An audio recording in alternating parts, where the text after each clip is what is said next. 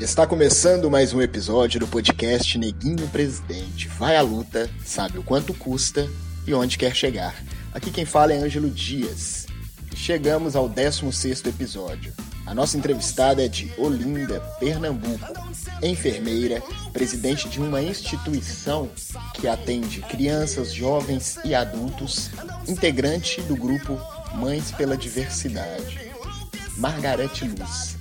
É com imensa alegria que Margarete Luz compartilha conosco um pouco da sua história, um pouco da sua trajetória e das suas lutas.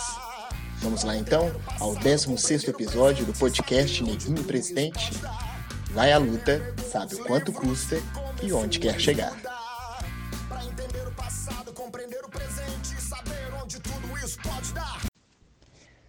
Boa tarde, então. É, falamos com, com Luz, né? Luz, você fala de onde? É de, de Pernambuco, isso mesmo? De Olinda? Essa é a cidade? Primeiramente, muito obrigado né, por ter aceito o nosso convite de falar conosco aqui do podcast Neguinho Presidente, né? Primeiro fala um pouco pra gente da sua história, assim, né, da sua trajetória, onde que você nasceu, como que você chegou na enfermagem, né? Fala pra gente um pouco sobre a sua trajetória até a enfermagem, assim. Olá, boa tarde. Eu sou Margarete Luiz e é um prazer falar com vocês.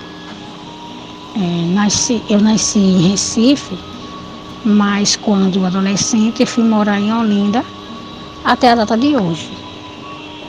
Fui casada, tive duas filhas e o meu primeiro acesso à educação formal foi até o segundo médio.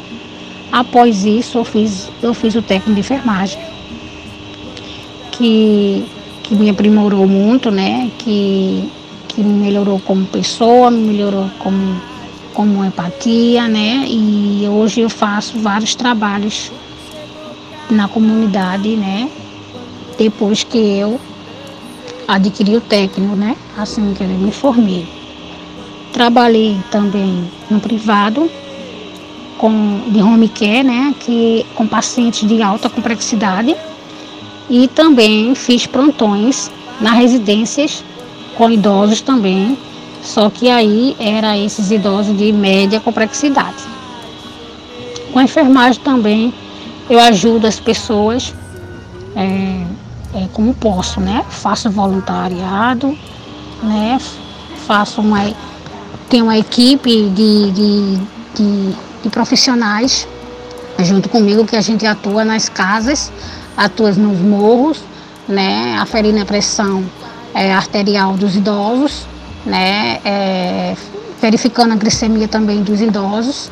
E a gente até faz algumas palestras, né, é, é, é orientando essas pessoas a, ao seu modo de vida.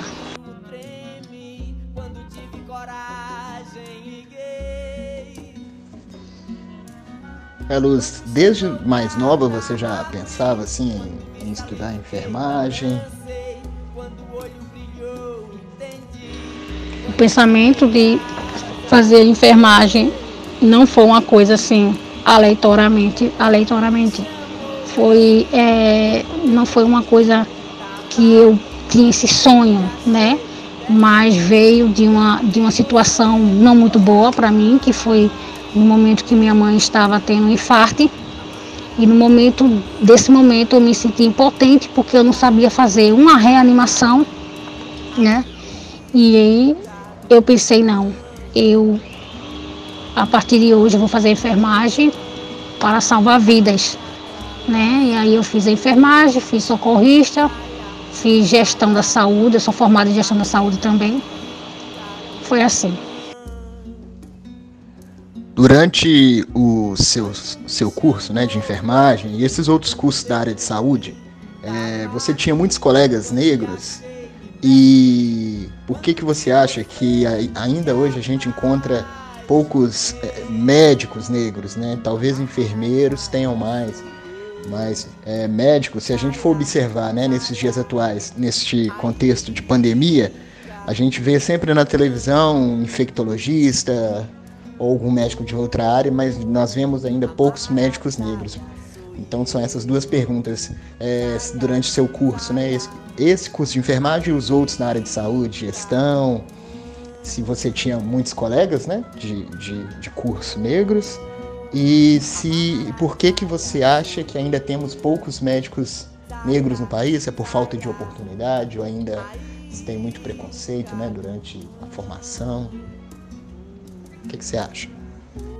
Existe sim poucas pessoas negras em vários ambientes de trabalho, pela falta de, de acesso, né, desde a escola até o superior, e já depois da formação também há um padrão estérico, estético, né, racializado, resultando na dificuldade de contratação entre a enfermagem e a medicina. Há mais negro no curso de enfermagem do que médicos negros em formação, porque também há uma hierarquia equivocada dos dois saberes, né?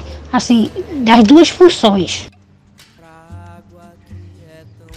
E você é presidente de uma associação, né? Fala pra gente um pouco sobre essa associação, como é que funciona. Por favor.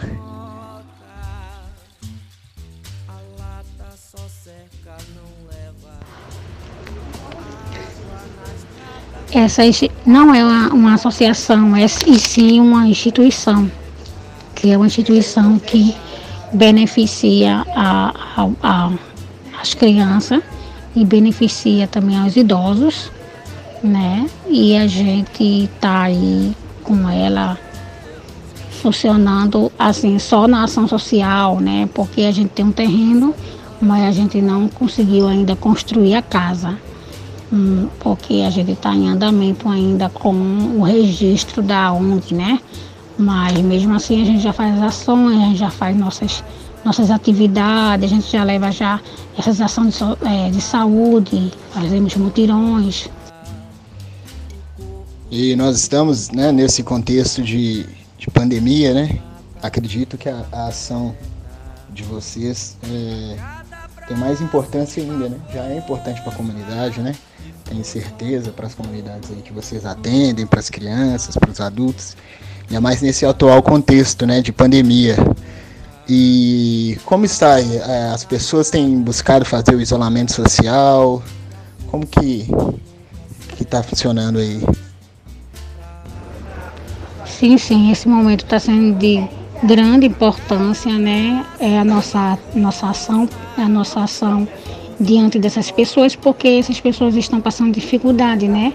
E estão sem trabalho, aquele pessoal mesmo da que, traba, que trabalha informal, né, nas ruas, vendendo pipoca, vendendo água mineral, essas pessoas não estão mais atuando por conta que nem tem pessoas nas ruas para ele vender e por conta também dessa pandemia, né, que está assolando o nosso país.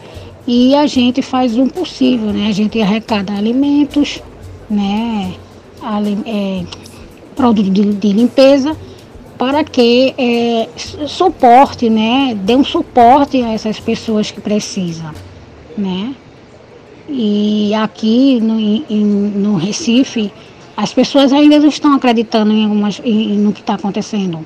Alguns lugares, lugares estão as pessoas ainda fazem festinhas, né, se aglomeram. É, as filas de banco tá desse jeito aí também, porque tem pessoas que vão né, sacar seu dinheiro, né, e aquelas coisas todas, e ah, o governo fala uma coisa, as pessoas não acreditam. Aí a gente está numa situação assim, o país eu mesmo falo por mim, eu estava trabalhando, né, que sou da área de saúde, mas tive que me afastar porque eu tenho na minha casa uma filha com depressão e ansiedade e também eu tenho uma cunhada que é idosa e é cardiopata. Então, assim, eu não poderia trabalhar por conta que eu ia ser um vetor, né, de transmissão para essas pessoas. Então, eu preferi ficar em casa, né, para dar um pouco de comodidade a elas.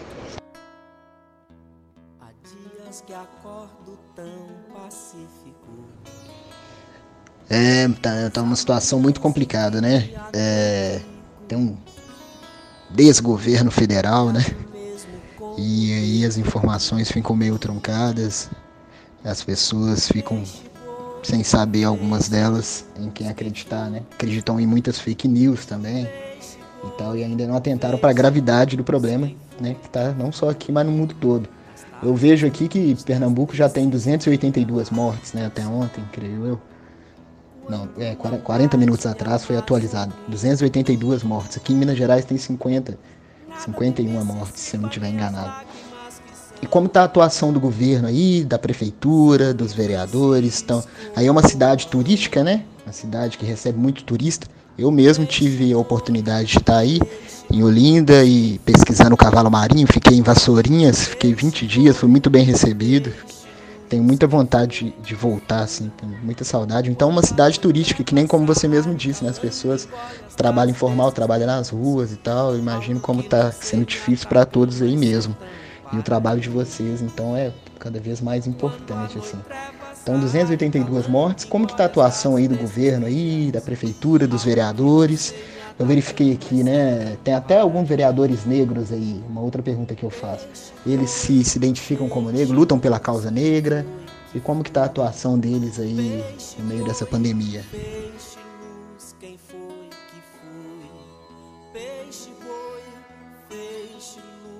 sobre os governadores, eles estão se empenhando, mesmo que seja muito tarde, mas eles estão se empenhando sim em fazer divulgação, em fazer é, as proibições, né? Sempre alertando, sempre é, fazendo a limpeza né, nas ruas, é, nos ônibus, é, limitando a quantidade de pessoas que estão entrando no ônibus, é, o supermercado limitando também as pessoas que entram é, também limitando também as pessoas saírem às ruas, né? E sempre dando informações.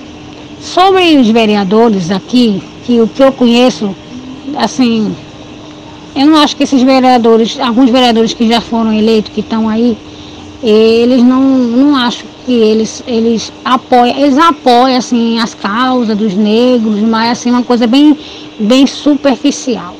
Entendeu? Agora tem uma galera aí que vai vir aí, que é, está sendo dis, disputando né, para essa nova eleição de vereadores.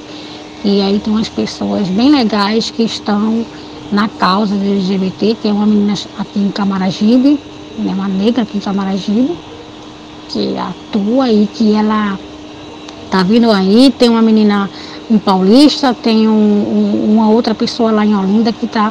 Essas pessoas eu acredito que elas sim estão é, indo em direção a fazer jus né, a, a causa dos negros, mas só.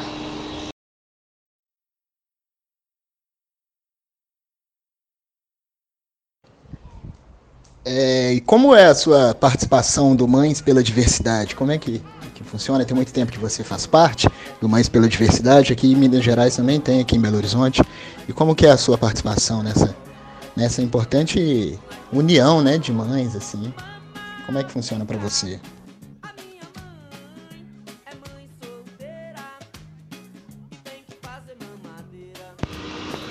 A minha participação no Mãe, ele se deu início é, diante de uma, diante de uma, como se diz, meu Deus, diante de um preconceito que a, a minha filha passou na universidade. A minha filha, ela é bissexual e ela passou uma, uma, um preconceito na, na universidade após falar né, que era, era bissexual.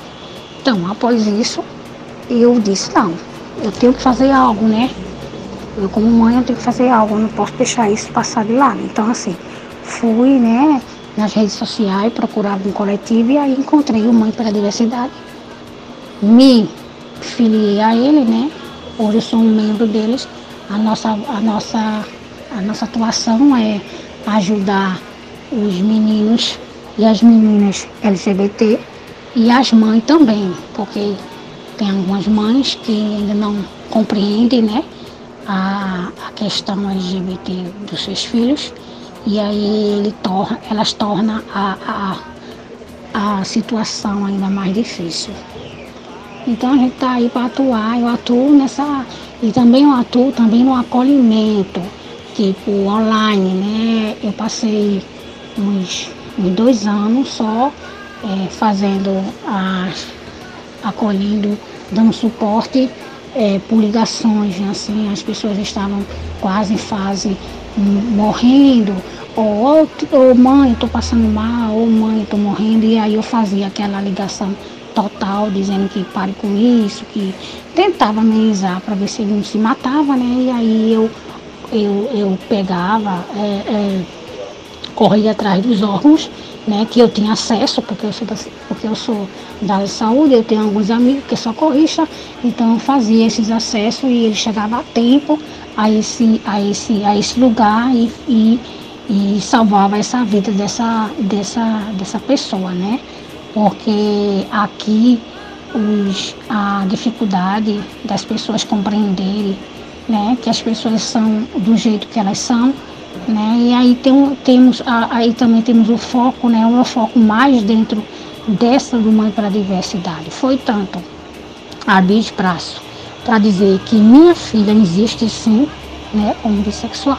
E também tinha outros filhos como amigo do coletivo que ele existia sim, na questão que ele era, que tem alguns que são trans, mas tem uma dificuldade enorme das famílias é, aceitar, né? Não, essa palavra aceitar não deveria existir, mas pelo menos respeitar.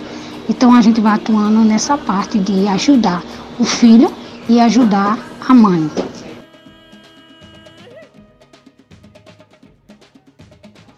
É, já estou finalizando aqui. É, agora é uma pergunta relacionada também né, à temática né, do podcast, que é sobre negros na política, negros nos espaços de poder. Eu falo aqui de Belo Horizonte e a gente vai fazer um teatro né, também sobre os negros na política. E aqui em Belo Horizonte nunca teve um prefeito negro. Talvez aí em Olinda, né, o Recife tenha tido algum prefeito negro. Aqui também não teve em Minas Gerais um governador negro. E sabemos que no Brasil não teve um presidente negro eleito. Teve o Nilo Peçanha, que ele foi presidente depois que o Afonso Pena faleceu. Mas com tanto preconceito, né, como você vê, né, você disse aí, né, questão LGBT, é, preconceito racial nesse país, você acha que estamos próximos de ter um presidente negro no Brasil? E também se, se aí, né, se em Olinda, Recife já teve prefeito negro, se em Pernambuco teve governador negro. Estamos finalizando com essas perguntas.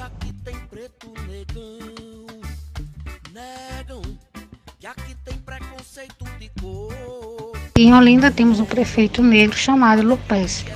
Não conheço nenhuma política pública encabeçada por Lopes, voltada para a negritude. Acredito que não, porque também nos espaços institucionais não há é, representatividade né, de pessoas negras. Parabéns aí pela atuação, né? Pela atuação aí na, na instituição, seja pela Mães pela Diversidade, na enfermagem, né? Nós precisamos né, muito de, de mães, de enfermeiras, né? de instituições como a que você faz parte. Assim. E muito obrigado mais uma vez. É, agora fala pra gente finalizar mesmo assim, um artista, um cantor negro ou cantora negro pra gente usar no final desse episódio do podcast como uma trilha sonora, uma música que você gosta, ou um artista, cantor ou cantora negra pra gente finalizar. Tá bom? Muito obrigado, uma ótima tarde aí, muita força aí na, nas lutas cantor, eu indico um Chico César. E também poderia ser uma cantora, né? Como eu sou feminista e eu gosto muito de enaltecer as mulheres, poderia ser Sandra de Sá.